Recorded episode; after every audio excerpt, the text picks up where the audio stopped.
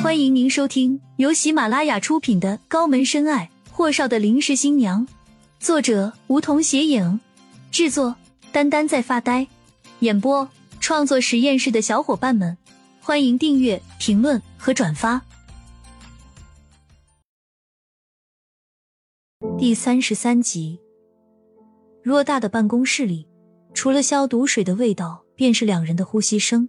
须臾，还是顾青青鼓起勇气看了眼霍东辰，这才发现那人一直盯着他在看，便移开目光，糯糯的声线问道：“你认识张医师啊？”其实他就是嘴笨啊，明明是要问养母的手术和医生安排是不是霍东辰给安排的，可问出来就成了那么一句：“嗯，认识。”霍东辰懒洋洋的说了这么一句后，靠着办公桌。看着手足无措的顾青青，不用那么紧张。按照张弛现在的推理看，你母亲在重症室住到七天拆线后最安全，所以接下来就是费用问题。至于医院在治疗上，张弛的医术不用质疑。顾青青紧紧握着拳头垂在两侧，垂敛着的睫毛在眼帘上形成了两道密密的蝶翼，由于紧张害怕而睫毛不住的抖动。可喉咙酸涩的一个字都说不出口。在霍东辰手里前后赚的那十几万，大概估摸下也不知道能不能抗到罗小英出院，但还有后期的康复费用。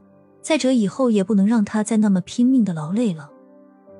梦想中的咖啡与茶店只能成为泡影了。然而按照顾家和顾安阳、顾楠楠的意思，他在安城也是不能待的，那是不是得南下或者北上去打工呢？怎么不说话？啊！说什么？顾青青抬眸，眼眶红红的，可她还是没有当着面前的男人流泪，无声的吞了口口水。谢谢你。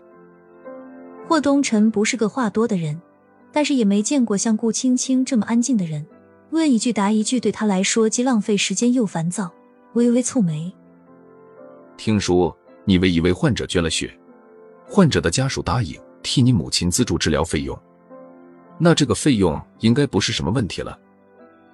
顾青青这才想起来，顾安阳压着他给顾楠楠输血时说的话，可是至现在他都没看见过顾安阳和顾家一个人影子，好不？好吧，顾安阳的话他从来都没相信过，只要他不赶尽杀绝，就阿弥陀佛了。顾青青弯着眉眼。可能是当时急着救人，人家就那么随口说下而已了。霍东辰敛下眉眼，也不想从他口中得知太多。面前这个女孩子看似柔柔弱弱的，其实对他的警惕性非常强。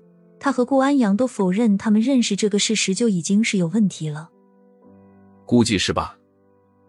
霍东辰也假装了然的点点头，说了这么一句后，看向顾青青，听张弛说。你救的那患者转院了。霍东辰语落，顾青青明显松了口气，但还是点点头。是吗？没事就好。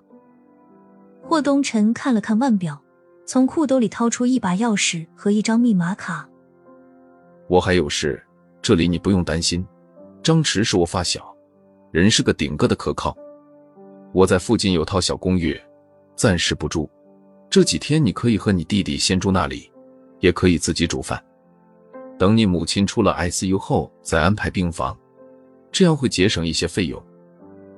顾青青始终不敢接霍东辰手里的钥匙，虽然她也想节省钱，她也知道面前这个男人不是坏人，可她还是犹豫。拿着，我带你们过去。顾青青狠狠吞了口口水。霍先生。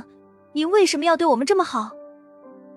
霍东辰掀了掀唇角，难道你喜欢被人虐？